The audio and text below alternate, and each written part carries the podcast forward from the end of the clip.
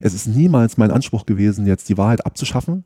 Und es ist auch niemals mein Anspruch gewesen, zu sagen, ich habe die Wahrheit jetzt nämlich gefunden über die Postulatenlehre, die alle anderen Philosophen nicht erkannt haben, weil sie immer nur Feihinger gelesen haben. Ich habe Feihinger auch gelesen. Und ich unterliege genau demselben Wahrheitsdiskurs wie alle anderen Philosophen und Historiker, Historikerinnen und Philosophinnen auch. Aber ich frage mich, kann man mit diesem Wahrheitsanspruch, dass man die Wahrheit sagen muss, irgendwie über Kant, kann man da andere Fragen stellen? Kann man da versuchen, Kant anders zu historisieren, als es bisher geschehen wurde?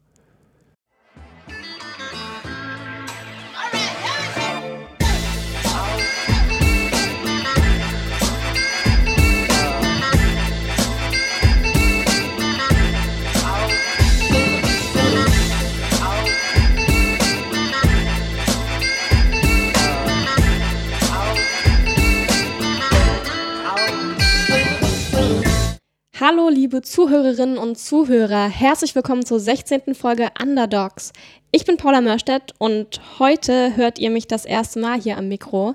Ich vertrete nämlich den Fabian, der ist gerade total im Lernstress für sein Staatsexamen. Deswegen werde ich ab und an immer mal hier auftauchen. Bin jetzt bei den Underdogs seit ein paar Monaten dabei und heute geht es aber nicht um mich, sondern wir haben wieder einen spannenden Gast da. Und ich glaube, das Thema, was wir heute besprechen, wird bei einigen von euch Erinnerungen wecken. Vielleicht an die alte Schulzeit. Ähm, ich sag nur Ethikunterricht, Philosophieunterricht, von den Lehrern geliebt, von den Schülern gehasst. Ich sag Erkenntnis, Vernunft, Moral. Wer ist das? Immanuel Kant. genau, mal schauen, was wir heute damit machen, denn wir haben hier den Hauke Heidenreich. Der hat in Halle Geschichte und Medien- und Kommunikationswissenschaften studiert, promoviert jetzt auch hier. Allerdings ist sein Thema mit Kant an der Theologischen Fakultät angesiedelt. Warum das werden wir herausfinden, aber erstmal, hallo Hauke, schön, dass du da bist. Hallo Paula, grüß dich. Danke für die Einladung. Sehr gerne. Wir freuen uns, dass du uns heute ein bisschen in Kants Welt entführst. Deswegen auch gleich mal zu Anfang, ich glaube, jeder hat von Kant schon einiges gehört, hm. ähm, hat irgendwie so ein paar Schlagworte im Kopf oder wenn er mal schlau klingen will, sagt er, oh, Kritik der reinen Vernunft. Aber so richtig wirklich den Überblick, was ist Kant, wer ist Kant, hm. was hat er gemacht? Hm. Na, wenn äh, ich schlau klingen möchte, dann sage ich auch immer Kritik der reinen Vernunft. das funktioniert immer gut. Also Kant war Philosophieprofessor in Königsberg, dem heutigen Kaliningrad, dort an der Uni und ähm, hat verschiedene Bücher geschrieben zu den Themen, die du gerade auch schon erwähnt hattest, also vor allem zu Erkenntnis, Vernunft, Moral, alles, was damit zusammenhängt in gewisser Weise. Und die Kritik der reinen Vernunft wird meistens so als sein Hauptwerk auch dargestellt. Er hat dann noch die Kritik der praktischen Vernunft und die Kritik der Urteilskraft geschrieben, was man dann meistens als die drei Kritiken bezeichnet. Und er hat noch viele andere Texte verfasst, vor allem zu moralischen Themen und zur Religionsfrage. Er hat Vorlesungen gehalten vor seinen Studierenden und das ja, 40, so ziemlich genau 40 Jahre lang äh, und war auch in der damaligen Zeit ein relativ prägender, bekannter Philosoph und Denker. Und ähm, was genau hat er da fabriziert? Also was sind so die Grundpfeiler seiner Theorien? Hm. Kant hat sich vor allem in der Kritik der reinen Vernunft die Frage gestellt, ähm, warum und wie können wir erkennen und vor allem was können wir erkennen. Und ähm, er hat versucht, das zu beschreiben, wie unsere Erkenntnis funktioniert, was wir selber mitbringen, was schon was außer uns liegt und wie das dann zusammenkommt, wie wir wahrnehmen, wie wir bestimmte Sachen wahrnehmen. Ja, also die Erkenntnisfrage, das war seine, wie kann man das sagen, sein Haupt Steckenpferd. Ja, sein Steckenpferd, genau. Ich denke schon. Und auf dem Weg, um diese Frage zu lösen, ist er dann über alle anderen Erkenntnisse, die er irgendwie formuliert hat, ähm, gestoßen. Ja, in gewisser Weise. Also Kant hat sich drei beziehungsweise vier Fragen gestellt. Was kann ich wissen? Was soll ich tun? Was darf ich hoffen? Und dann noch die vierte Frage, was ist der Mensch? Und in gewisser Weise ist das sein Fahrplan, sein kritischer Fahrplan gewesen. Diese drei Fragen zu problematisieren, in den Kontext der zeitgenössischen Philosophie einzuordnen, in den Fragekontext, in den Fragekatalog damals einzuordnen und dann natürlich auch irgendwo eine Antwort zu finden. Auch wenn Kant selber wusste, dass es schwierig ist, auf diese Fragen eine Antwort zu geben war sich Kant trotzdem sicher, dass diese Fragen in irgendeiner Form gestellt werden müssen. Und das hat ihn dann dazu bewogen, auch diese drei Kritiken zu schreiben, um zu versuchen, diese drei Fragen systematisch zu beantworten. Und was ist das Besondere daran? Also warum ist es genau Kant mit genau den Kritiken, dass wir heute immer noch darüber so sprechen oder warum beschäftigst du dich auch mit ihm so intensiv? Das ist die schwerste Frage gleich zu Anfang. warum Kant? Das ist die Frage, die ich mir auch gestellt habe, als ich mit meiner Arbeit zu Ende war. Ich selber beschäftige mich mit Kant aus einem ganz bestimmten Interesse, weil mich die Frage interessiert hat, warum Kant heute so gelesen, auf eine bestimmte Art und Weise gelesen wird. Warum zum Beispiel bringen wir, wie du das vorhin gesagt hast, Kant immer mit Vernunft in Verbindung? Warum ist das so gleich so ein die Frage habe ich mir gestellt und habe dann geguckt, wo Kant besonders viel gelesen wurde und das war um 1900 und habe gesehen, dass Kant eine gewaltige, einen gewaltigen Einfluss hatte oder viel gelesen wurde in der Zeit auf ganz verschiedenen Ebenen. Also den haben nicht nur Philosophen, Philosophinnen gelesen, sondern auch Leute, die in der Politik waren oder Naturwissenschaftler. Also wie gesagt, die ganz verschiedenen Leute. Und Kant hat in all diesen Diskursen eine Rolle gespielt. Und für mich war dieselbe Frage, warum eigentlich Kant? Und ich denke, weil er sich zu vielen verschiedenen Themen geäußert hat. Und diese Themen offensichtlich immer wieder eine Rolle spielen. Was können wir wissen? Was sollen wir tun? Worauf können wir hoffen? Und haben die von Anfang an auch eine Rolle gespielt? Also war Kant zu seinen Lebzeiten schon ein Mythos oder ist Kant erst zum Mythos geworden? Ähm, ich glaube, er ist schnell zum Mythos gemacht worden, in gewisser Weise vielleicht, weil sich bestimmte Narrative gebildet haben, wie man diesen Kant zu sehen hat. Also zu Lebzeiten von Kant gab es schon eine Anhängerschaft von ihm, die sich gefunden hat. Und als Kant dann 1804 gestorben ist, hat sich so ein Freundeskreis zusammengefunden, die sich einmal im Jahr getroffen haben und an sein Werk, an, an seine Person erinnert haben.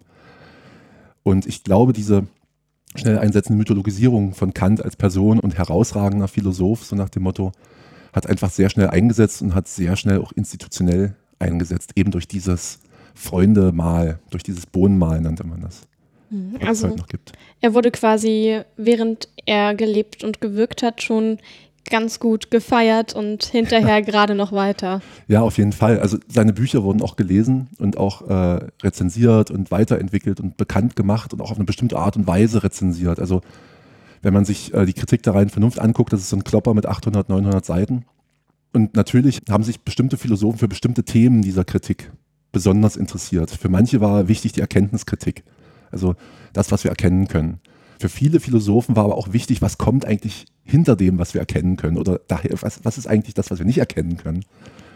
Und dadurch bildeten sich bestimmte Erzählschulen, bestimmte Erzählarten raus, die dann diesen Kant auch immer damit in Verbindung gebracht haben, was man eigentlich selber gedacht hat.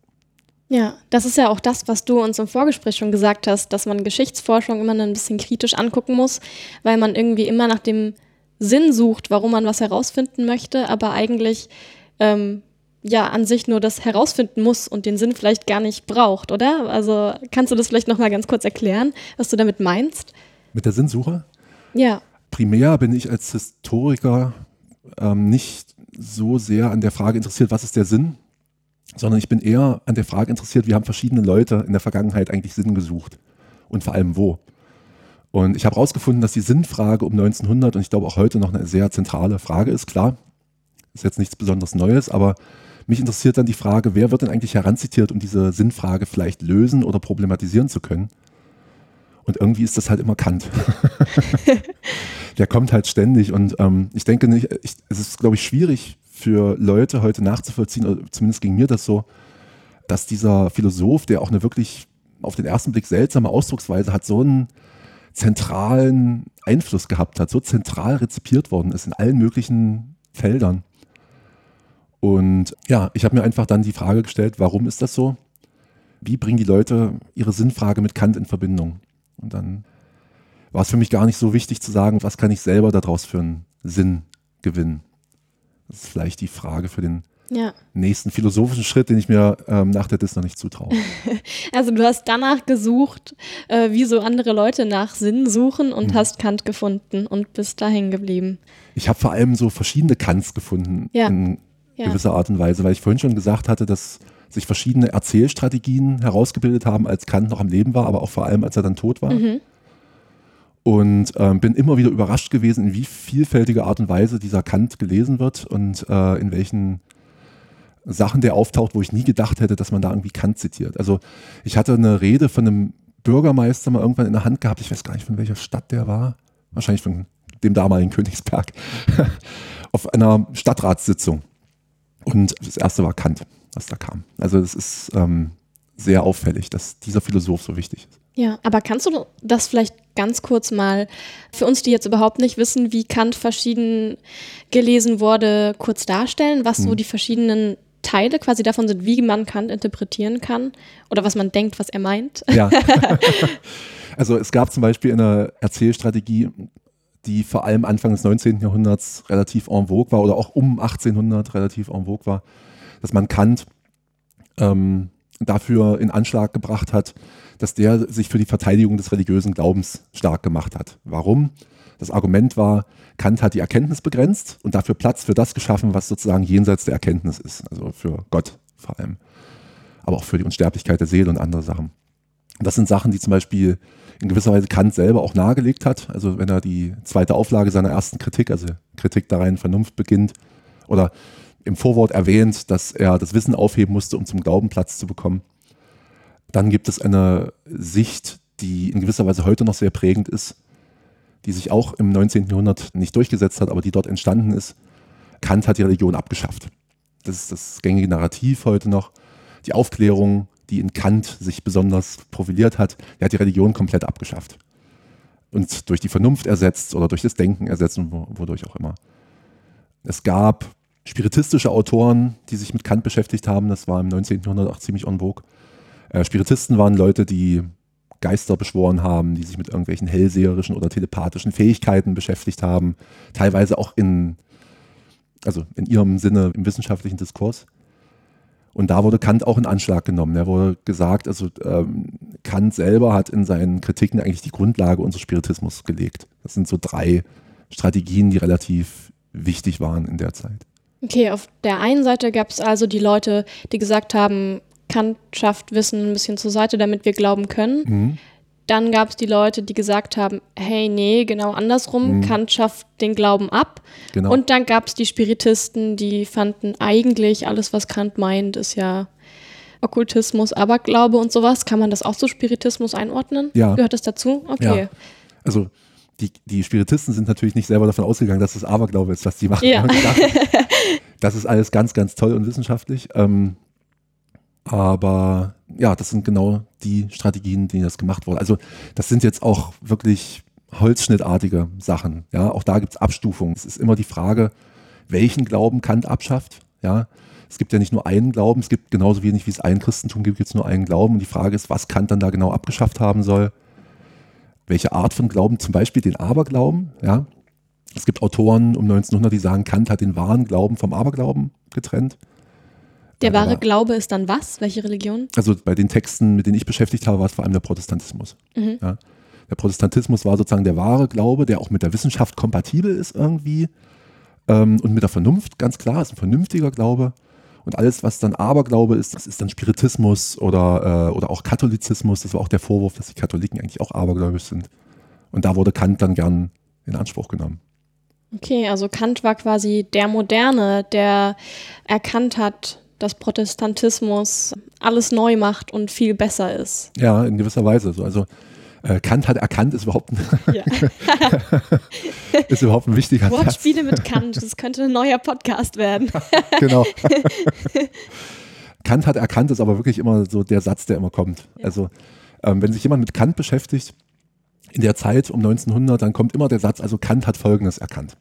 Und dann geht's los, dann entsteht da ein dickes Buch. Und was war die Frage jetzt nochmal? ähm, ja, wir waren dabei, was jetzt äh, Kant erkannt hat. Ach, Ob ja. er jetzt ähm, quasi den Protestantismus als die Moderne eingeläutet hat. Ja, das war das Narrativ, was dahinter stand, ja. Also es wurde in Anspruch genommen, dass Kant die vernünftige Religion oder den vernünftigen Glauben erfunden oder zumindest vorbereitet hat und dass alle Sachen, die sich mit Kant beschäftigen, eigentlich nur dieses Projekt dann fortsetzen hin zum wahren Glauben oder zur wahren Religion, zum wahren Christentum. Ja. Aber das wirklich Interessante an, an, an, diesen ganzen Diskursen, die ich jetzt aufgezeigt oder nicht aufgezeigt, nur angerissen habe, ist, dass die äh, sich gegenseitig ja versucht haben, Kant zu entreißen. Also wenn es um den wahren Glauben ging, dann ging es immer auch um die Frage, was ist eben nicht der wahre Glauben? Wer darf Kant nicht lesen? Und das ist das Interessante, die haben alle Kant gelesen in der Zeit, so muss man sich das vorstellen, und haben dann gesagt, Die anderen, die den auch gelesen haben, haben den aber nicht richtig gelesen oder haben den falsch verstanden oder gar nicht verstanden oder haben die falschen Texte gelesen oder irgendwie sowas. Und das ist dann das Interessante, dass bestimmte Sichten nicht einfach so entstehen, weil man sich denkt, ach ja, darüber könnte man jetzt mal Kant lesen, sondern dass man sagt, ich habe Kant aus dem Grund richtig gelesen, weil die anderen den falsch gelesen haben. Ja. Okay. Und um welche Zeit geht es eigentlich? Weil du gerade meintest, in der Zeit, in der alle Kant gelesen haben. Was heute lesen alle nicht mehr Kant. ja, aber wo quasi, wo dieser Konflikt entstanden ist. Ich meine, wie, wie kommt es denn eigentlich dazu, dass da so ein Konfliktpotenzial entsteht, dass man Kant auf so viele verschiedene Arten und Weisen lesen kann? Mhm. Ähm, es war auf jeden Fall eine wichtige Sache, dass Kants gesammelte Schriften rausgegeben worden sind in den 1840er Jahren. Okay, also 19. Jahrhundert. Im 19. Jahrhundert, genau. Ähm, in einer relativ klar politisch sehr instabilen Lage. Es ging auf die Revolution zu, die Weberaufstände und so weiter. Und in dieser Zeit erschien die erste Kant-Gesamtausgabe. Man konnte jetzt plötzlich auf Kants Schriften relativ einfach zugreifen als Forscher und sich damit beschäftigen. Dadurch haben natürlich auch viele Forscher sich mit Kant beschäftigt und daraus sind bestimmte Debatten auch entstanden. Klar, wenn viele Leute sich mit Kant beschäftigen, dann geht natürlich die Frage los. Und besonders wichtig wurden die Debatten vor allem nach der Reichsgründung, also nach der Gründung dieses Deutschen Kaiserreiches da 1871, wo eine Art von akademischer Landschaft auch entstanden ist. Also das war ein Prozess, der im 19. Jahrhundert ganz wichtig war. Viele neue Lehrstühle wurden ähm, eingerichtet an den Universitäten. Es wurde auch da Geld reingepumpt, vor allem in Naturwissenschaften. Und es etablierte sich eine akademische Landschaft, in der diese Kant-Rezeption stattfand. Und man muss sich das so vorstellen, dass nicht nur Philosophen sich mit Kant beschäftigt haben, sondern auch zum Beispiel Mediziner oder Physiker, weil es damals noch Philosophieprüfungen gab im Examen. Und da wurde meistens Kant geprüft. Weil, also das war wichtig, dass man sich zu Kant irgendwie äußert. Das heißt, wenn ich von der Zeit rede, das stimmt, dann rede ich meistens so grob von der Zeit 1870 bis 1914. Also diese Zeit des Kaiserreiches, wo eine institutionalisierte Kant-Forschung entstand. Und du hattest uns auch schon erzählt, dass das Ganze mit einem ehemaligen hallischen Professor so ein bisschen zusammenhängt, ähm, beziehungsweise sogar eine ganz schön große Rolle er in dieser ganzen Debatte gespielt hat. Mhm. Was genau hat er gemacht? Wer ist das? Was ist dadurch passiert? Ja. Also Halle war eine ziemlich wichtige Universität in der Zeit, womit ich jetzt nicht sagen möchte, dass sie heute nicht mehr wichtig wäre, aber in der Zeit war sie ganz zentral für diese Debatten, weil viele Professoren hier gelehrt haben, die sich mit dem Thema beschäftigen, unter anderem auch der, ähm, den du jetzt, auf den du jetzt anspielst. Das war Hans Feinger. Der ist in den 1890er Jahren nach Halle gekommen und ist hier Professor geworden für Philosophie und hat zwei Bücher zu Kant veröffentlicht erstmal. Den Kommentar zur Kritik der reinen Vernunft in zwei Bänden und hat dann diesen Lehrstuhl hier in Halle bekommen und hat dann äh, die Kant-Studien gegründet hier in Halle. Und die Kant-Studien sind die bis heute wichtigste Zeitschrift der Kant-Forschung. Und Feihinger hat das nicht einfach gemacht, weil er so ein riesengroßer Kant-Fan war, ähm, sondern weil er der Meinung war, dass bestimmte Debatten zu Kant mal auf die Agenda kommen müssen. Über bestimmte Sachen müssen wir uns zu Kant mal äußern. Er hat gesagt, hier, das ist diese Zeitung und jetzt fangen wir mal an. Und das Interessante daran war, dass Feihinger sehr großen Einfluss darauf genommen hat, was da in dieser Kant-Zeitung alles erscheint. Feihinger war nicht nur einfach jemand, der sich mit Kant beschäftigt hat und den nicht gut fand nach eigenem Ermessen, sondern er war auch jemand, der in diesem nicht gut finden einen ganz klaren Punkt hatte, wie man Kant zu lesen hat. Und das war mit diesen Kant-Studien halt das Projekt. So sollte die Debatte ähm, entstehen. Und Feinger hat außerdem noch die Kant-Gesellschaft gegründet, die es auch heute noch gibt, die sich zur Aufgabe gemacht hat, diese Debatte noch weiterzuführen Feinger selber ist dann blind geworden Anfang des 20. Jahrhunderts und hat dann seine Herausgebertätigkeit auch abgegeben. Aber so in der Zeit der Gründung der Kant-Studien 1896 bis 1904, als Feinger da auch wieder ausgestiegen ist, war er so der, der treibende Kopf eigentlich in der deutschen Kant-Forschung in der Zeit, weil er diesen Umschlagpunkt kontrolliert hat, wo sich die ganzen Kantianer versammeln. Also heißt das auch, dass ähm, das, was er über Kant gedacht und geschrieben hat, mit den größten Einfluss darauf hat, wie Kant gelesen wurde und auch heute noch gelesen wird, oder? Ja, absolut. Ja. Also der, der Name Feinger taucht ähm, nicht so häufig auf in den Texten der heutigen Kant-Forschung, ist mir mal aufgefallen. Aber seine Narrative sind noch da, vor allem wenn es um diese Moralphilosophie bei Kant geht. Dann ist Feinger noch sehr zentral heute. Und das liegt auch vor allem daran, dass er in dieser Zeit eben diesen Ursprung, nenne ich es jetzt mal in Anführungsstrichen, dieser wirklich stark institutionalisierten und ähm, veröffentlichten Kantforschung auch einfach kontrolliert hat. Ja, und, und wa, wa, was hat er denn gemeint? Also, wenn es bis heute wichtig ist, dann was hat er gesagt? Was hat das daran verändert, wie man Kant noch liest? Ähm, es ging in der Zeit, die ich untersuche, Klammer auf, um 1900, Klammer zu, ging es um die sogenannte Postulatenlehre bei Kant, also die Postulate der praktischen Vernunft. Das ist ein Teil aus seiner zweiten Kritik, also der Kritik der praktischen Vernunft, zu dem moralphilosophischen Hauptwerk. Und es geht darin um die Frage, was eigentlich ein Willen, ein moralischer Wille machen soll. Kant redet viel davon, dass der Wille moralisch sein kann und es geht dann in diesem Abschnitt darum, wie er das denn eigentlich machen soll. Und der Wille soll zum sogenannten höchsten Gut streben, also dem höchsten erreichbaren Punkt einer Verbindung aus Glückseligkeit und Tugend, also die höchste Art der Tugend und die höchste Glückseligkeit. Um das aber zu erreichen, braucht der Wille Schützenhilfe. Schützenhilfe ist ein blödes Wort, aber er, er braucht irgendwas, was man postulieren muss. Und das sind diese drei Postulate. Erstens muss der Wille frei sein. Zweitens muss äh, es einen Gott geben. Drittens muss der Mensch eine unsterbliche Seele haben. Die unsterbliche Seele braucht der Mensch, der Wille, das Subjekt, um sich diesem höchsten Gut anzunähern. Das schafft man nämlich nicht im Leben, sagt Kant, sondern wir müssen uns auch nach dem Tod noch diesem höchsten Gut annähern. Deswegen muss der Wille unbedingt eine unsterbliche Seele haben, sonst geht es nicht. Gott ist wichtig, damit sozusagen eine Instanz da ist, die es möglich macht, dass Moral hier in der Welt wirken kann. Die Welt funktioniert nach Kant eigentlich nach Naturgesetzen, die mit Moral erstmal nichts zu tun haben und Gott sorgt dafür, dass Moral hier stattfinden kann, nenne ich es mal. Und das dritte, die Freiheit sorgt dafür, dass der Mensch selber nicht einfach nur Naturgesetzen unterworfen ist, sondern auch nach anderen moralischen Gesetzen handeln kann. Das ist die Postulatenlehre. Und die stand Ende des 19. Jahrhunderts massiv in der Kritik. Es war so ein Segment in Kants Philosophie, was stark debattiert wurde und auch heute noch sehr, sehr stark debattiert wird. Ähm, und das hatte einen Grund. Und zwar hat das mit diesen Okkultisten zu tun, die ich vorhin schon angesprochen hatte.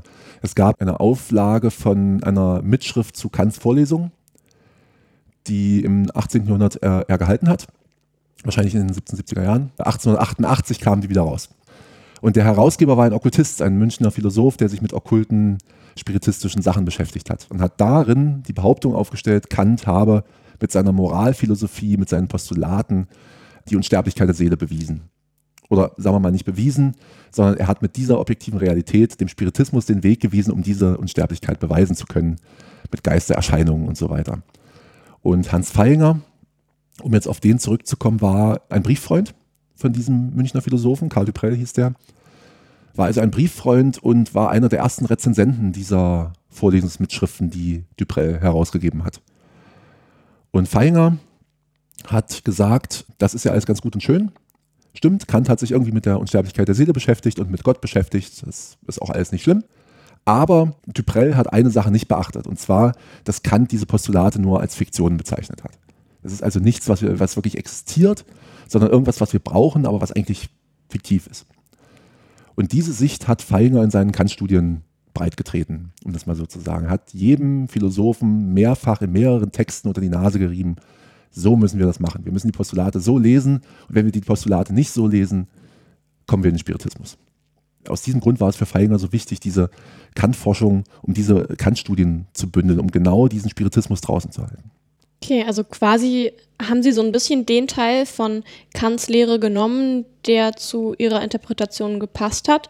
Und zum Rest haben Sie gesagt, hm, Postulate, naja, nö, da hat er halt nicht so richtig, äh, hat er mal ein bisschen gesponnen. Mhm.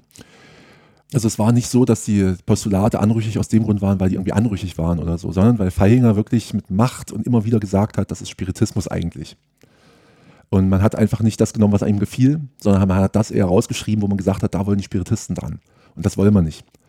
Kant sagt, dass die Postulate objektive Realität haben. In der Kritik der praktischen Vernunft. Was bedeutet das, objektive Realität? Tja,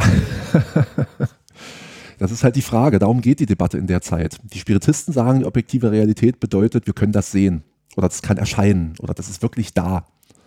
Kant selber nennt das objektive, obgleich praktische Realität. Das heißt, diese Postulate haben in der Moral objektive Realität, können aber nicht bewiesen werden. Äh, empirisch. Ja, man kann die postulieren, man muss die postulieren sogar, aber man kann das nicht beweisen irgendwie. Und Feinger hat gesagt, das sind nur Fiktionen. Also das brauchen wir schon, diese drei Postulate, aber nur als Fiktionen. Weil wenn wir sagen, die haben objektive Realität, kommen wir in die Spiritistenmeinung ein. Das ist das Problem daran gewesen. Okay, also war das auch so ein bisschen ein Streit darum, was ist jetzt Realität und was nicht und wie ernst muss man das auch nehmen für sich selbst? Mhm. Ich verstehe noch nicht ganz, wenn das bei Kant drin steht, wenn er das offensichtlich geschrieben hat ja. und wenn das eben den Anklang vom Spiritismus hatte, warum konnte man nicht einfach akzeptieren, okay, Kant war halt ein bisschen Spiritist. Wieso geht das nicht? Das ist eine gute Frage. Ähm, was mir in meiner Arbeit aufgefallen ist, ist die Sache, dass man das eigene Reden über Kant ähm, und über das, was er gemeint haben könnte, nicht trennen kann von den Leuten, die vorher schon über Kant geschrieben haben und gesagt haben, was er gemeint hat. Das heißt also, dass auch meine Wahrnehmung von Kant, als ich das erstmal Kant gelesen habe, äh, am Anfang meiner Dis, ist massiv von einer bestimmten Sicht auch geprägt worden. Und zwar dass die Postulate irgendwie so eine Sache sind, über die viel geredet wird. Dann habe ich da reingeguckt und habe ähm, mir das angeguckt und gesehen, okay, er schreibt jetzt das und das und das ist für mich alles total unklar und sehr offen für Interpretation gewesen. Ja. ja. Aber natürlich habe ich selber auch eine Sicht mitgebracht und ich glaube, dass man nicht einfach sagen kann, okay, das ist auch Teil von Kant und das ist auch Teil von Kant oder dass man das nicht gesagt hat, äh, liegt einfach daran, dass es auch vorher schon Meinungen zu Kant gab, dass auch Kant zum Beispiel seine eigene Arbeit auch kommentiert hat. Und das einfach auch in gewisser Weise Teil dieses Kant-Diskurses ist, den man immer aufruft, wenn man über Kant redet. Also in gewisser Weise redet man, wenn man über Kant redet, heutzutage auch immer über Feihinger und über die An und über seine Kollegen, wie Hermann Cohen zum Beispiel, ein Forscher in Marburg. Ähm, und kann das schlecht, meiner Meinung nach, schlecht trennen, weil einfach die historische Rezeption in gewisser Weise auch einen Kant erfindet ja, über den man auch redet, wenn man eben über Kant redet. Und das kann man dann nicht trennen. Also man weiß nicht mehr so wirklich, was, was hat Kant, Kant, Genau, was genau. ist der wahre Kant? Ja. Also ich kann das nicht sagen, weil es so eine Pluralität von Wahrheitsansprüchen auf diesen Kant gibt, die sich alles gegenseitig kloppen um diesen Philosophen, dass in gewisser Weise halt die Spur zur Wahrheit einfach verloren ist. Und wer weiß, ob sie je existiert hat. Aber die Wahrheit über Kant ist halt Teil dieser Debatte. Es geht darum, die Wahrheit bei Kant zu erkennen oder zu sagen oder auch abzuwehren. Und deswegen kann man die Frage nach der Wahrheit bei Kant nicht trennen von diesen Debatten um die Wahrheit bei Kant. Okay. Und du bist ja quasi jetzt, wie ich vorhin schon gesagt habe, so ein bisschen an der theologischen Fakultät angesiedelt. Und da würde ich noch mal gerne ein bisschen näher drauf eingehen. Du hast ja jetzt schon viel erzählt, warum das jetzt auch für den Protestantismus wichtig war, dass Kant was zur Kirche gesagt hat oder nicht. Aber was genau ist da jetzt der Knackpunkt mit Kant und der Kirche? Weil das passiert ja eigentlich, also in der Geschichte, für mich als Laie ist es schon häufig passiert, jemand hat was über Religion gesagt und das war mal gut und mal schlecht und wurde halt immer wieder rausgeholt, wenn man Lust drauf hatte. Ähm, was ist da der Knackpunkt bei Kant? Das liegt wieder mit der Rezeption zusammen in gewisser Weise. Also was der Knackpunkt bei Kant ist, tja, schwierig. Was hat Kant zur Religion gesagt? Auch das ist nicht für mich nie eindeutig gewesen. Aber das, was um 1900 gemacht wurde, um Kant für den Protestantismus oder vor allem für eine bestimmte Spielart des Protestantismus, nämlich den staatstragenden Protestantismus in Anspruch zu nehmen, war, dass man gesagt hat, ähm, es gibt irgendwie eine deutsche Nation in der Geschichte, obwohl es die ja eigentlich, naja, diesen Nationalstaat, den, der sich dann Deutsches Reich nannte, der erst ab 1871 gibt. Also es gibt so eine bestimmte Nation in der Geschichte, die vor allem bei Luther ganz klar vorkommt. Luther gegen den, das römische Papsttum und gegen den vermeintlichen Katholizismus und so. Und da ist die Nation sozusagen aufgestanden, die deutsche Nation. Das ist das Narrativ von damals. Und Kant erscheint in diesem Kontext vor allem als eine Art Rationalisierer von Luther.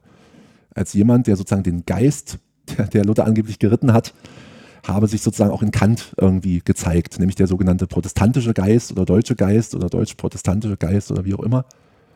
Und deswegen gilt Kant als so eine Art Fortsetzer dieses Luther-Projektes. Und das hängt wiederum damit zusammen, dass die deutsche Nation als vor allem so eine Art stark protestantisches Projekt in Anspruch genommen wurde. Viele protestantische Autoren haben gesagt, also die deutsche Nation ist eine genuin protestantische Erfindung gewesen. Leopold von Ranke zum Beispiel, ein recht bekannter Historiker aus der Zeit, hat das gesagt. Und einige andere Historiker und Philosophen sind ihm da auch gefolgt.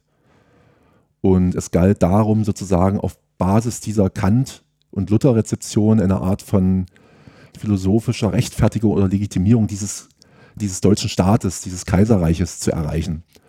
Denn es gab im 19. Jahrhundert immer die Debatte, äh, nicht immer die Debatte, aber es gab eine wichtige Debatte, wie dieses Kaiserreich eigentlich aussehen soll. Welche Staaten sollen da eigentlich dazugehören?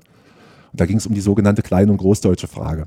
Gehört Österreich, äh, gehört Österreich noch mit dazu zu Deutschland oder nicht? Und letzten Endes gehörte eben Österreich und später Österreich-Ungarn nicht zu Deutschland, offensichtlich, und ähm, also zu diesem Kaiserreich.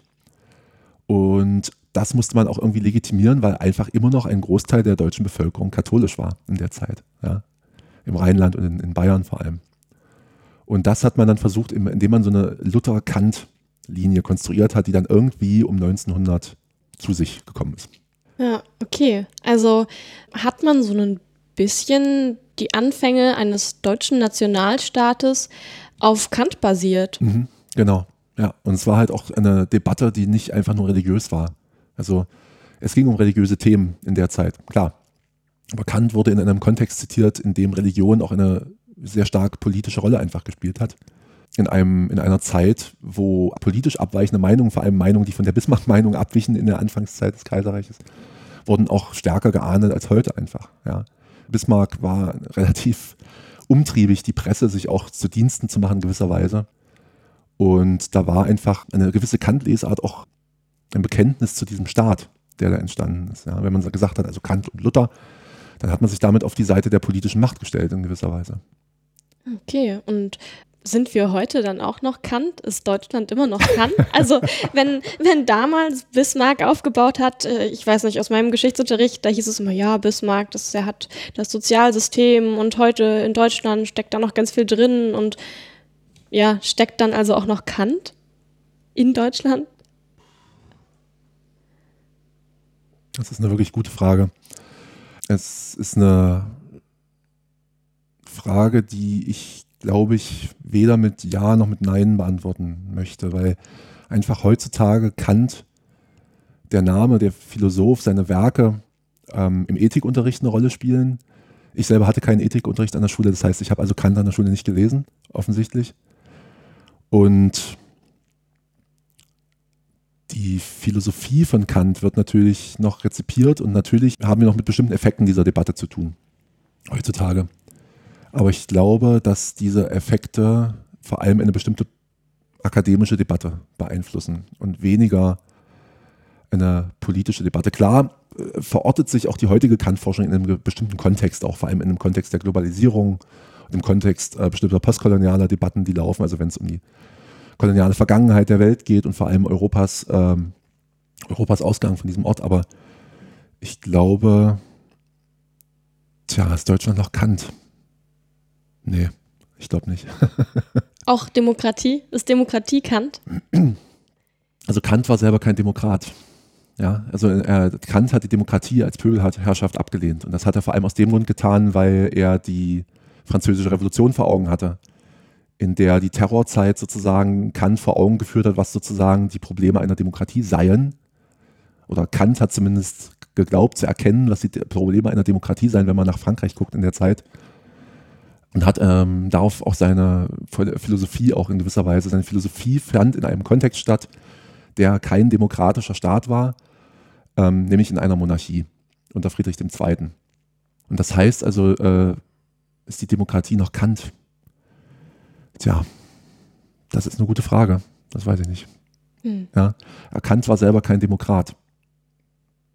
Okay, also um das irgendwie nochmal kurz für mich zusammenzufassen, wir haben diese verschiedenen kleinen zersplitterten Staaten in Deutschland gehabt, die irgendwie zusammengehören wollten. Hm. Ähm, Großdeutsche, Kleindeutsche Frage, was du meintest. Und dann war Kant eben gut zu benutzen, um Protestantismus zu begründen, hm. um den ganzen Staat irgendwie innerlich zusammenzuhalten. Und bis heute ist Kant noch da. Wie viel, weiß man nicht so richtig, aber hm. auf alle Fälle ja anscheinend immer noch präsent und beeinflusst so ein bisschen ja, was, was man lernt, wie man ja. Philosophie liest und interpretiert. Ja. Und unser Staatssystem, aber offensichtlich nicht direkt, weil Kant kein Demokrat war. Habe ich das hm. richtig verstanden? Also. Ja, ja, auf jeden Fall. Ähm, aber Kant, also unser Staatssystem ist deswegen nicht von Kant beeinflusst, weil Kant kein Demokrat war, sondern die Debatte um Kant, die ich untersucht habe heutzutage, die dreht sich vor allem um diese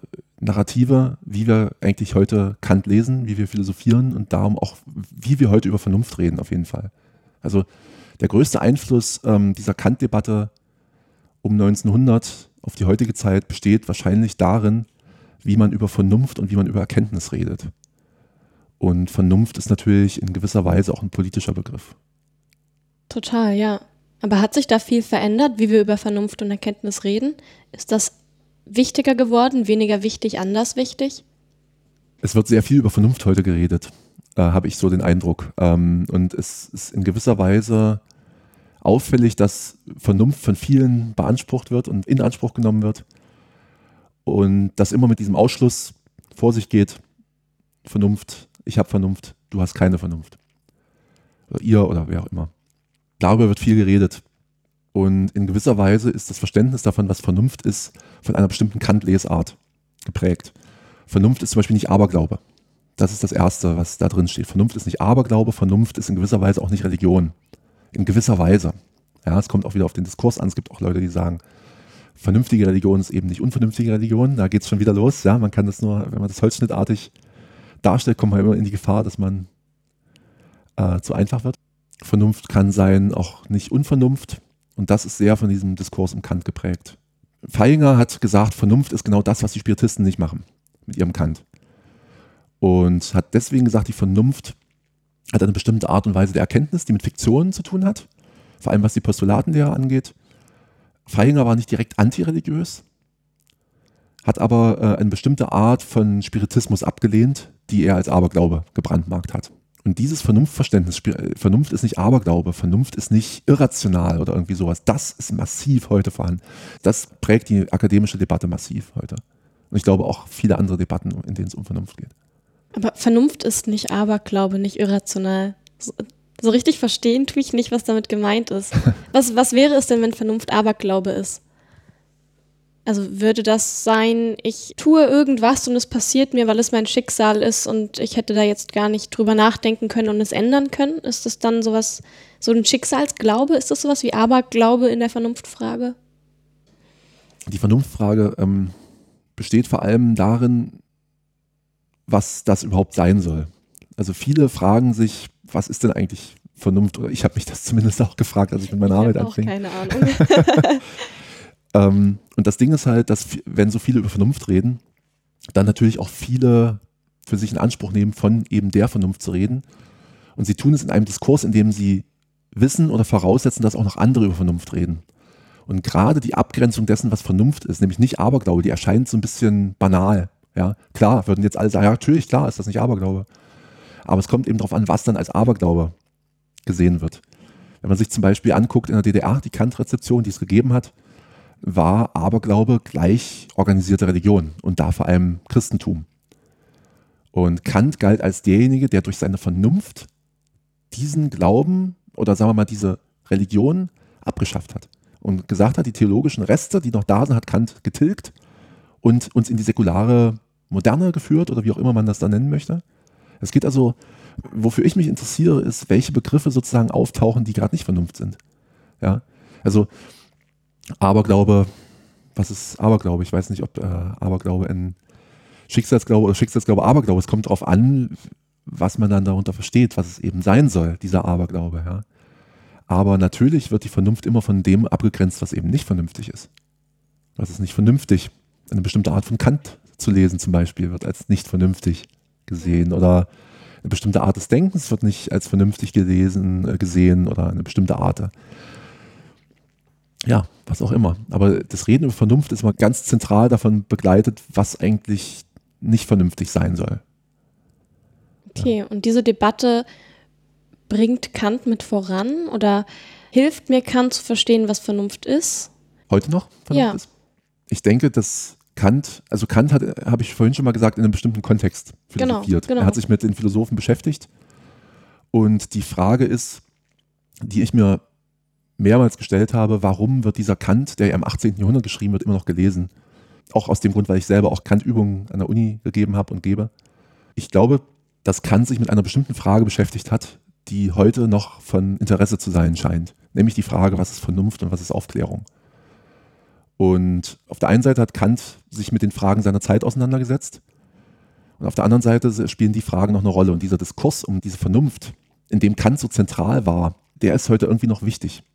Also die Frage, wie kann man Vernunft fassen? Wie kann man über Aufklärung reden? Was ist eigentlich Aufklärung? Ist die abgeschlossen oder geht die immer weiter? Denn Kant selber hat gesagt, die Aufklärung ist äh, nie abgeschlossen.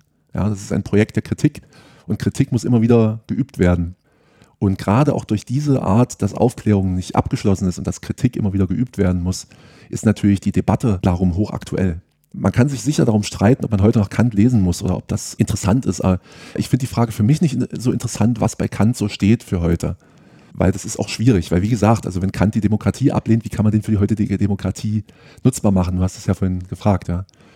Und ähm, für mich geht es gar nicht so darum, diesen Kant-Text zu nehmen und den so ein bisschen zu übertragen, sondern für mich ist die Frage interessant, welche Debatten hat Kant angerissen, losgestoßen? Welche Grenzen hat er eingezogen selber? Wer war bei Kant denn unvernünftig? Bei Kant zum Beispiel haben die Juden keine vernünftige Religion gehabt, eine Religionsschrift. Und für mich stellt sich die Frage, warum werden diese Grenzen gezogen? Und kann man die verändern oder sollte man die auch verändern? Und kann man aber dann trotzdem noch über Vernunft reden? Und das ist ganz, ganz wichtig.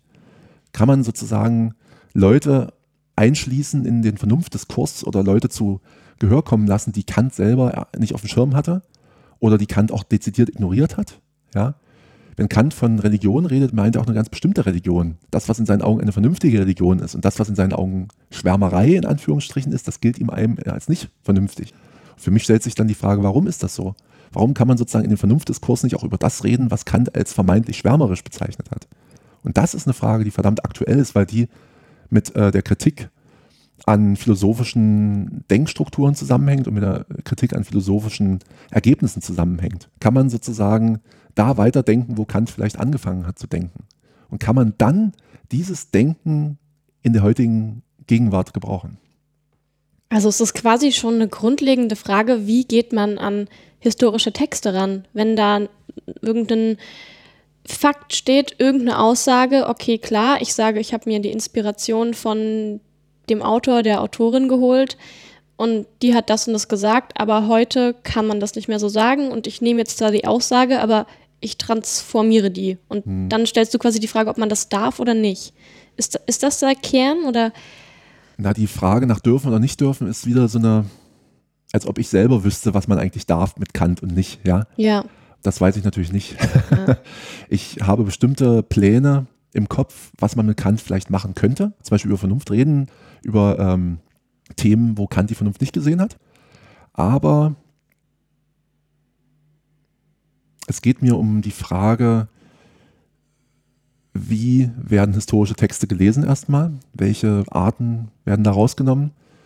Und deswegen habe ich mir meine Arbeit auch im Jahr 2016 äh, habe ich angefangen, mir zuerst die Frage gestellt, wer hat sich eigentlich heute mit Kant beschäftigt?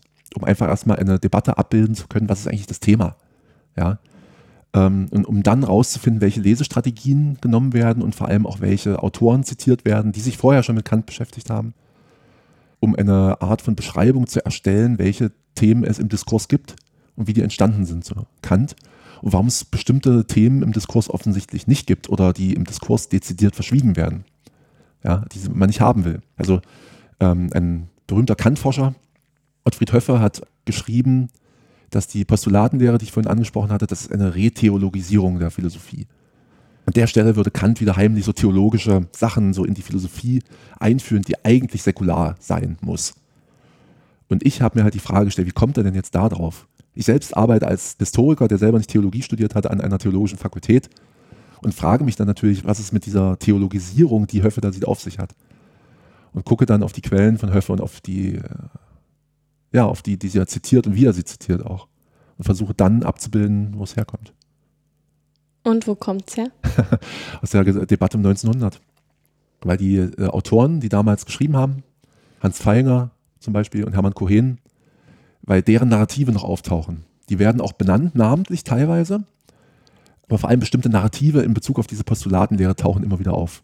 wenn man sich die Debatte heute anguckt über die Postulatenlehre, die relativ stark geführt wird immer noch, dann gibt es eine bestimmte Art von Grundkonsens, der sagt, die Postulate sind entweder komisch oder seltsam und passen nicht ganz in diese kantische Philosophie rein. Oder die müssen auf eine bestimmte Art und Weise interpretiert werden, was aufs Gleiche rausläuft. Ja.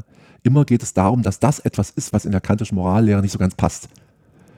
Und ich habe mich gefragt, was haben die denn alle mit dieser Postulatenlehre? Warum geht es denn immer um diese Postulatenlehre? Und äh, habe gesehen, dass die einfach äh, Autoren zitieren, namentlich oder nicht namentlich zitieren, die auch schon so eine starke Front gegen diese Postulatenlehre vertreten haben. Und ähm, letzten Endes, wenn man das historisch aufdröselt, Hans Feinger hat sich gegen den Spiritismus ausgesprochen, Hermann Cohen genauso, und haben da ihre Kantkritik auch formuliert und ihre Ablehnung der Postulatenlehre. Und diese beiden Autoren werden zitiert und heute werden die Postulate auch abgelehnt mit diesen beiden Autoren. Das heißt, wenn man das runterbricht, basiert die heutige Ablehnung der Postulatenlehre auf einer umgedeuteten Front gegen den Spiritismus. Aber muss man das dann heute noch so deuten? Oder kann man sich dann auch nicht einfach heute die Frage stellen, okay, ähm, ja, damals fanden die das ganz schlecht und das wurde irgendwie immer so weitergeführt, aber was hindert mich daran, Kant ganz ohne diesen Einfluss zu lesen? Warum muss das heute immer noch schlecht sein? Warum kann man nicht auf einmal wieder erfinden, dass die Postulate super sind? Weil ähm, das liegt damit zusammen, was ich vorhin schon mal gesagt hatte, dass es sozusagen nicht trennbar ist, wenn du von Kant redest. Es ist erstmal nicht davon trennbar, dass dieses Thema so eine starke Rolle spielt. Du hast es gerade selber eben angesprochen ich kann ja auch akzeptieren, dass das mal so war und mache es eben anders. Das heißt also, diese Debatte um die Postulatenlehre ist, ist so massiv und mächtig inszeniert worden in dieser Zeit, dass sie erstens heute noch zitiert wird und dass zweitens selbst Leute, die sich versuchen, diesem strikten Verdikt gegen diese Postulatenlehre zu verweigern, wie Thomas Höving zum Beispiel, dass selbst die das auf Basis dieses Diskurses tun und sagen, es ist eben nicht so. Aber selbst damit rufen die immer wieder diese Front auf. Ich denke, dass die Rede über die Postulate und über Kants Morallehre schwierig einfach von diesem, von diesem massiven Diskurs zu trennen ist, der auch damit zusammenhängt, dass gerade um 1900 diese kanonische Kantforschung auch in gewisser Weise erfunden wurde. Ja, nicht nur mit diesen Kant-Studien und der Kant-Gesellschaft, sondern in der Zeit ist auch diese Kants gesammelten Schriften entstanden von der Preußischen Akademie der Wissenschaften, die bis heute noch bearbeitet werden und bis heute eigentlich die kanonische Kant-Ausgabe sind. Und gerade das ist alles in einer Zeit passiert, in der man sich mit diesem Spiritismus beschäftigt hat, in der man sich auch mit materialistischen Autoren wie dem Biologen Ernst Haeckel zum Beispiel beschäftigt hat, der auch gesagt hat, Kant hat in der Postulatenlehre eigentlich Spiritismus gemacht. Deswegen finde ich das schlecht. Und deswegen, man kommt von diesem Diskurs in gewisser Weise nicht los. Und meine Meinung ist, wenn man eine Art von neuer Interpretation der Postulatenlehre machen möchte, so wie du das eben dir gewünscht hast, dann muss man zuerst erstmal gucken, wo eigentlich dieser Diskurs herkommt, über den wir gerade reden. Ansonsten werden wir immer wieder über dieselben Themen reden, was die Postulatenlehre angeht. Denke ich. Okay, spannend. Das muss ich gerade erstmal ein bisschen verarbeiten. Bei mir hat es drei Jahre gedauert. Ja. Ich versuche das nochmal ganz kurz irgendwie aufzurollen, weil ich finde, das hat so viele einzelne Stricke. Ja. Das muss ich mal verweben. Also, man hat Kant, der schreibt was und das ist anscheinend sehr wichtig, weil das Themen betrifft, die für uns alle immer wichtig waren und immer wichtig sein werden, wie zum Beispiel Vernunft und mhm. Moral mhm. und Religion. So. Und dann fängt man damals an, ihn so zerpflückt zu lesen, weil es eben eine Zeit war mit viel Umtrieb. Viel Veränderung. Mit viel Veränderung, genau. Okay. Mhm. Und dann entwickeln sich diese drei groben Richtungen, die du schon meintest, mhm. Ganz am Anfang. Und eine Richtung davon ist am stärksten, die mit Hans Feihinger und wird am stärksten. Wird am stärksten. Mhm. Okay. Und das beeinflusst dann einfach komplett alles, wie hinterher Kant gelesen wird, wie wir heute noch Kant lesen. Weil ja, war klar, selbst wenn man nicht davon beeinflusst sein möchte, ist man ja davon beeinflusst. Ja. Okay. Ja. Und das macht Kant so prekär. Hm, das macht es ähm, in gewisser Weise so schwer, Kant zu lesen. Also ähm, als ich meine Seminare über Texte von Kant gemacht habe, habe ich zu Anfang äh, die Studierenden gefragt, wo sie Kant schon mal gehört haben. Und dann kam dann meistens die Antwort, die du am Anfang gesagt hast, ja, im Ethikunterricht natürlich, ja, was ist Aufklärung? Und habe versucht, einen Zugang zu den Texten zu finden. Und als ich selber angefangen habe, Kant zu lesen, war das äh, sehr ambivalent. Auf der einen Seite war es unglaublich schwer zu lesen für mich. Auf der anderen Seite aber auch unglaublich interessant, weil ich mir die ganze Zeit gedacht habe, das ist irgendwie cool, was der schreibt diese Kritik, wie man Erkenntnis begrenzt und so weiter. Ich fand das echt toll. Und habe versucht, eine Art von Nicht-Verstehen an den Anfang zu stellen. Also ich habe den Studierenden gesagt, passt auf, ihr müsst jetzt, wenn ihr was nicht versteht, heißt das nicht, dass ihr zu blöd seid oder so, sondern es geht eher darum, genau dieses Nicht-Verstehen zu thematisieren und gerade diesen schweren Text auch in seiner Schwere und auch in seiner Fremdheit auch wahrzunehmen. Nämlich, warum? Um sich von diesen Narrativen zu lösen. Ja? Die Narrative sagen ja immer auch Feinger. Feingers Argument ist eigentlich, Kant zu lesen, abgesehen von seinem, also Kant selber schreibt schwer, aber abgesehen davon, dass er so schwer schreibt, ist seine Aussage eigentlich total einfach. Bisschen Erkenntniskritik und die Postulate sind Fiktionen. So, jetzt zusammengestaucht. Und das sichert er ab und dann wird das zitiert und widerlegt oder bewiesen oder was auch immer. Und ich hatte versucht, eine Art von Zugang zu machen, die aber genau versucht, sich kritischer mit dem Text selbst auseinanderzusetzen. Und habe deswegen gesagt, am Anfang steht eben das Nichtverstehen von Kant. Denn wenn wir am Anfang Kant verstanden haben, dann lesen wir Kant nicht mehr. dann lesen wir das, was uns selber im Kopf rumgeht, in Kant rein. Was man eh immer macht. Aber es geht auch darum, dass man diesen Text auch in gewisser Weise thematisiert, indem man sagt, ich verstehe es eben nicht. Und gerade da entstehen ja die interessanten Fragen. Gerade da entstehen die interessanten Fragen über Kant, die heute noch eine Relevanz haben. Ich verstehe nicht, warum Kant jetzt heutzutage mir hier als in einem äh, in diesem Land, in, diesem, in dieser Stadt, in, äh, wo auch immer in Europa, auf der Welt lebenden Menschen, warum sollte Kant mir was sagen? Und das ist eine der interessantesten Fragen, die es geben kann. Weil die Leute nämlich meiner Meinung nach dann verstanden haben, dass es wirklich zwischen heute und gestern eine Art von Differenz gibt, ja, die eben das heute und das gestern unterscheidet. Die Differenz ist vielleicht nicht absolut. Das Gestern sucht uns heim, könnte man vielleicht sagen, was man daran sieht, dass man immer Kant liest. Aber ähm, die Frage, die vom Unverständnis herkommt, die finde ich halt viel interessanter.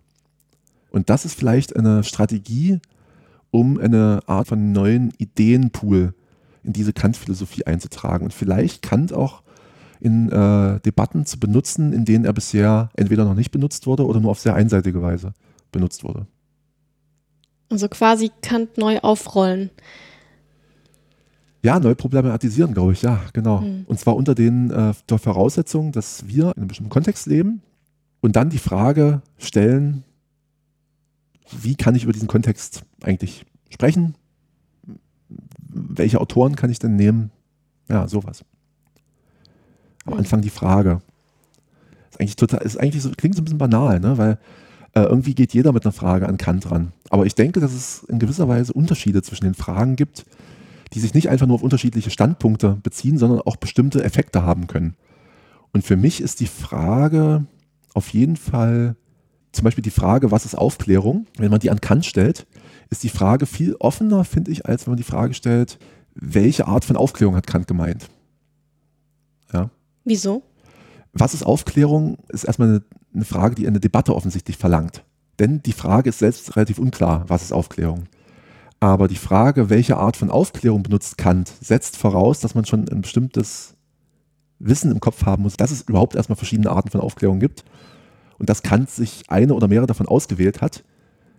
Das, das setzt schon sehr viel voraus. Man muss schon ein bisschen studiert haben, um das zu wissen. Es gibt verschiedene Aufklärungen, verschiedene Vernünfte oder was auch immer. Und das ist aber kein Zugang, den ich damals leisten konnte, als ich angefangen habe, mich mit Kant zu beschäftigen.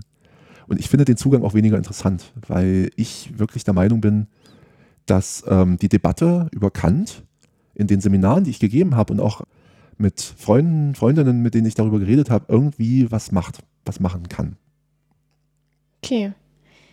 Spannend. Also du hast quasi angefangen mit der Frage, ähm, warum lesen alle Kant? Warum ist Kant noch so spannend? Und ja, welch, also nächste Frage, welche Erkenntnis bist du rausgegangen? Aber du bist quasi auf jeden Fall drüber gestolpert, dass man über diese Frage, warum lesen alle Kant, man zu den ganzen anderen Fragen kommt, wie lese ich überhaupt was und warum und wofür und wie offen muss ich mich an was an etwas rantrauen. Also eigentlich eher so generelle Sachen, wie man mit Geschichte und Philosophie umgeht. Ja, ja, genau. Es war die Diagnose stand am Anfang, dass Kant offensichtlich äh, sehr plural, also dass um Kant eine sehr plurale Debatte geführt wird heute. Aber wenn es immer um diese Postulatenlehre geht, dann wird es schwierig. Dann erscheint das immer so als was, was man nicht haben will. Und das wirklich frontenübergreifend aus verschiedenen Debattenlagern. Und das war die Diagnose und ich habe mich gefragt, wieso? Also äh, Kant redet über Gott, Dasein Gottes und Unsterblichkeit der Seele als Postulate. Warum finden das die Leute so blöd? Ja, also was ist da eigentlich das Problem dran? und ähm, habe dann geguckt, warum es deren Problem ist und wo die dann einfach die Autorität hernehmen, diese Meinung zu vertreten. Ja. Und was ist es, was für dich bei rausgekommen ist? Äh, ich habe so ein bisschen Spaß daran gefunden, Kant zu lesen, auf jeden Fall. das ist jetzt kein Forschungsergebnis. Das möchte ich auch nicht als Forschungsergebnis verstanden haben. Das ist, äh, glaube ich, eine eher persönliche Sache. Was ich meine mit, was es macht Spaß, Kant zu lesen, dass es interessant ist, auf die Suche zu gehen in diesen Texten nach bestimmten Fragen, die mich umtreiben als Mensch des 21. Jahrhunderts.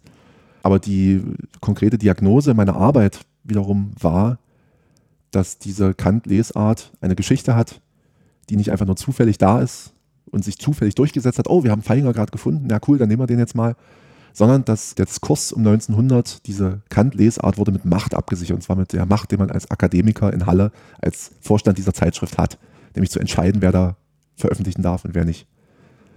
Und Feinger ist vor allem auch als Kant-Herausgeber war der sehr, sehr gern gesehen in der Zeit. Alle haben gesagt, oh, das ist ja ganz toll, was der da macht. Feinger selber, seine Theorie wurde teilweise auch angezweifelt, aber dass der, dieses, diese Herausgeberschaft von dieser Zeitung, von dieser Zeitschrift, das fanden alle total geil. Und dadurch war seine Sicht im Diskurs halt auch sehr, wurde als sehr präsent rezipiert auch.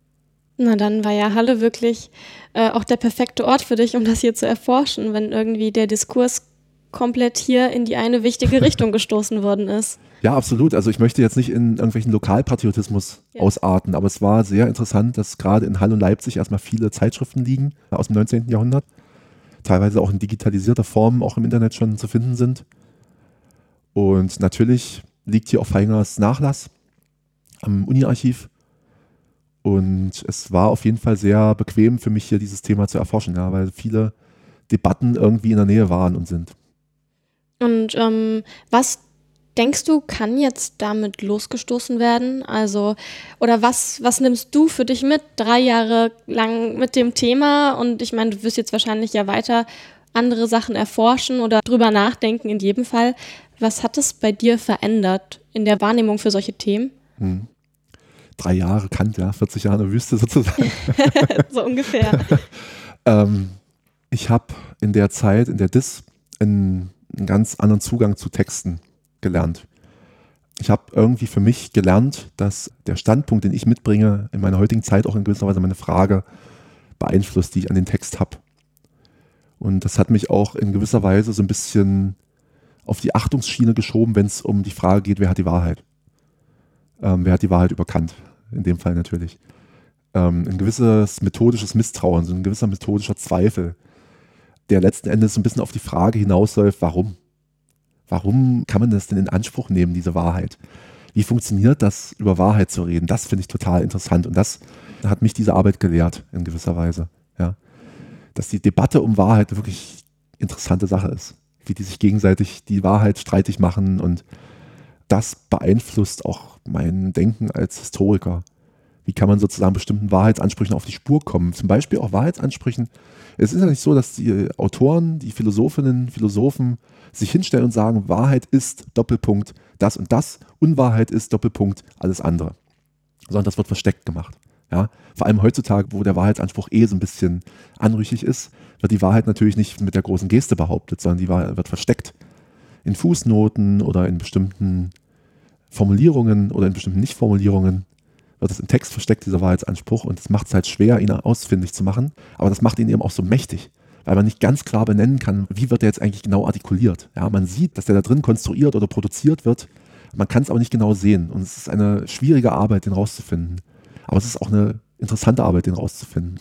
Weiß nicht, als ich den ersten Text gelesen habe, der sich auf eine kritische Art und Weise mit einem bestimmten Thema beschäftigt, war das für mich wie so ein Krimi irgendwie, ja, ohne die Fiktion dazu natürlich, aber es war so ein Spuren suchen.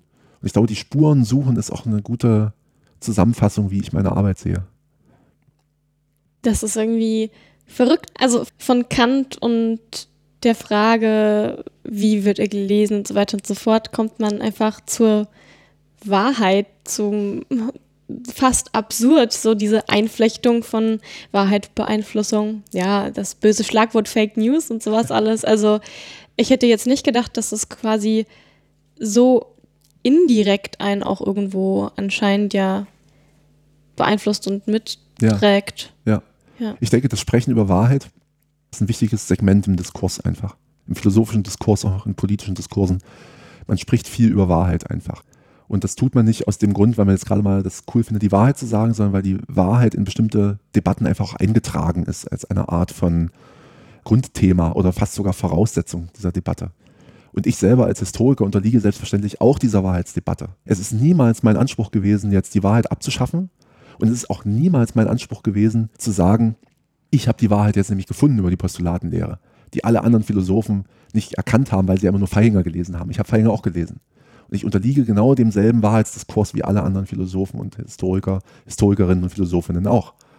Aber ich frage mich, kann man mit diesem Wahrheitsanspruch, dass man die Wahrheit sagen muss, irgendwie über Kant, kann man da andere Fragen stellen? Kann man da versuchen, Kant anders zu historisieren, als es bisher geschehen wurde? Okay. Also ich glaube, langsam sagt es.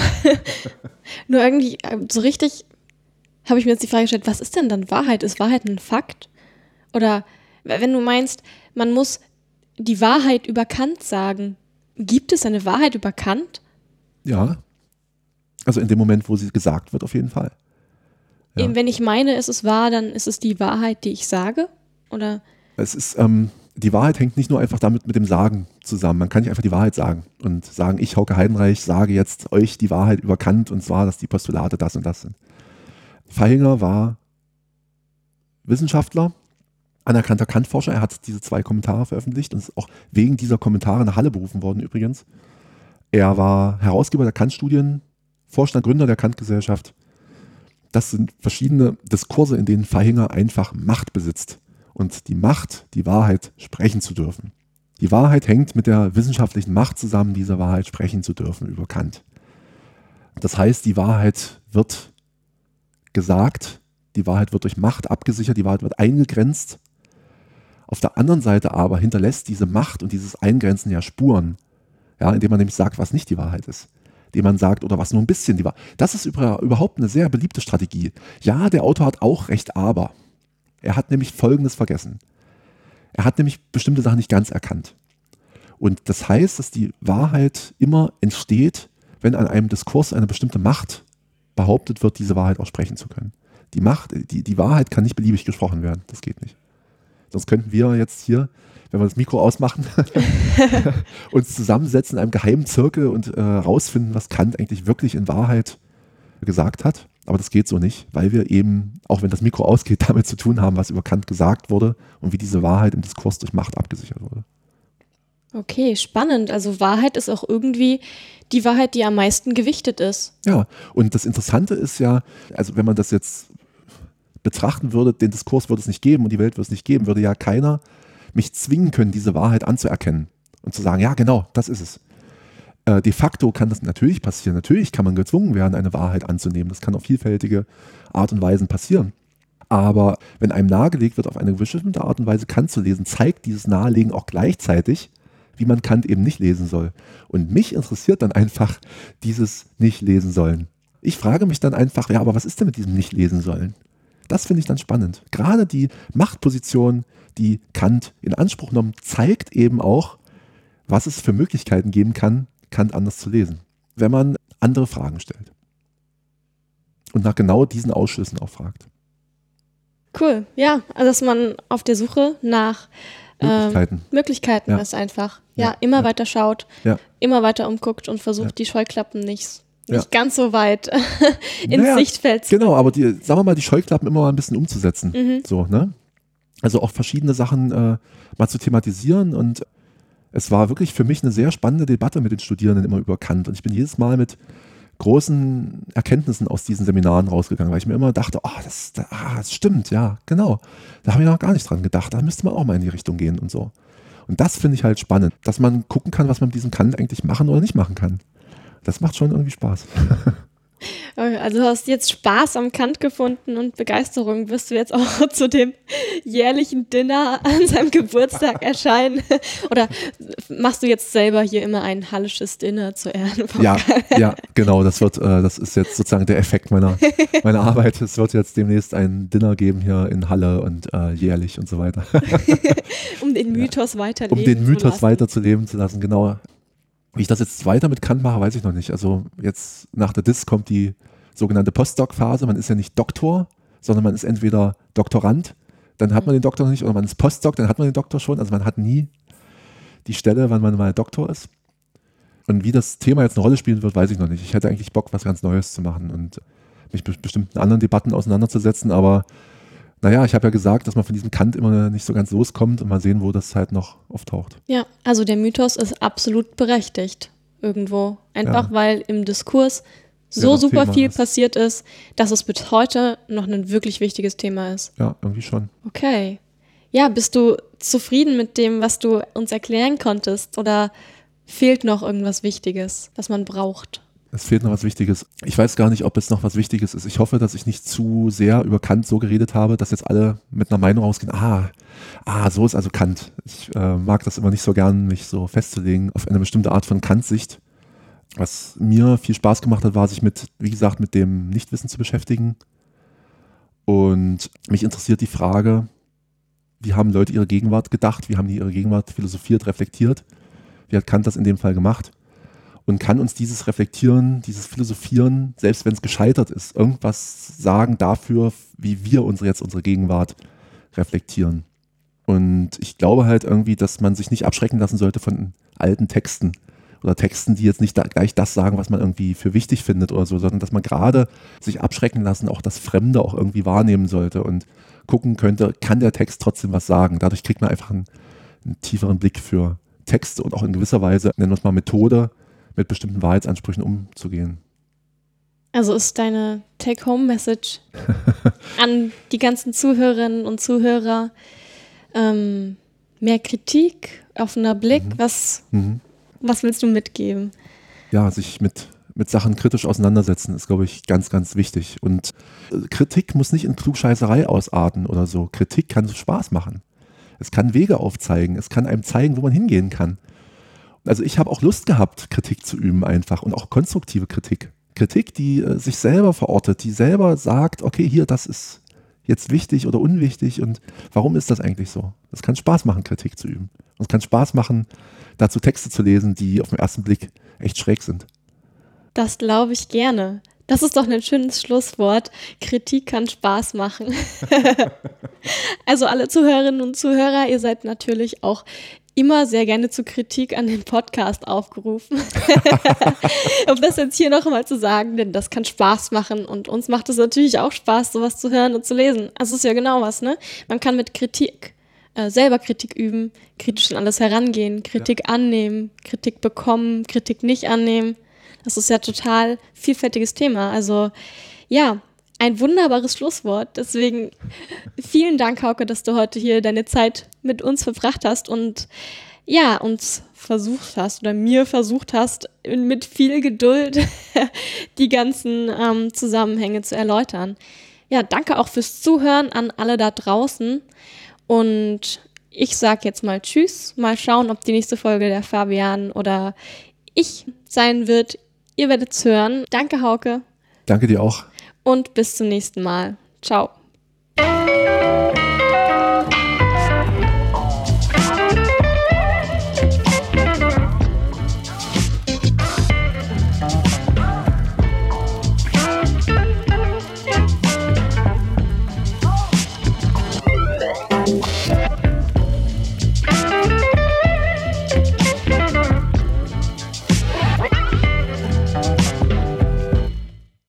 Ich merke, ich habe ähm, jetzt vor kurzem mich äh, unterhalten und habe selber gemerkt, welche blinden Flecke ich selber durch meine Kant-Beschäftigung gewonnen habe. Also ich habe mich mit einem sehr deutschsprachigen Thema beschäftigt, mit einem Thema, was in Deutschland spielt, im weitesten Sinne halt, also hier irgendwie mhm. spielt, ja. Das damalige Deutschland war natürlich was anderes. Aber ich habe selber gemerkt, was für Grenzen ich mir auch selber gezogen habe, welche blinden Flecken ich habe, welche Debatten ich nicht wahrnehme. Ähm, und das ist, glaube ich, eine Sache, die schwer selbst zu kritisieren ist. Selber wiederum die Scheuklappen abzunehmen und zu sagen, es gibt Themen, die einfach auch eine andere Art von Kritik fordern als das, was ich gerade hier mit Kant gemacht habe. Nicht eine andere Haltung von Kritik, sondern eine andere Vorgehensweise, wie man diese Haltung dann konkret anwendet. Ja, cool, dass du dann da auch quasi selber so mit dem Thema wachsen konntest irgendwie. Also ich meine, wie krass ist das denn zu merken, okay, das ist jetzt wirklich ein blinder Fleck gewesen. Und ja, ich glaube, ähm, das ist schwer zu wissen, wenn man sich mit einem Thema beschäftigt, wo die blinden Flecke liegen. Eben. Ist, was wichtig ist, äh, wenn man Kritik übt, dass man das halt nicht allein macht, ja. Dass man seine Art de, des Kritisierens abgleicht mit bestimmten anderen, dass man auch Mitsprache zulässt an seiner eigenen Kritik. Und das ist eine Sache, die mir als Historiker und auch als, als kritisch denken wollender Mensch schwerfällt. Ja? Weil es schwerfällt, letzten Endes zu akzeptieren, dass es auch andere Arten der Kritik gibt und dass auch die gute Effekte haben können.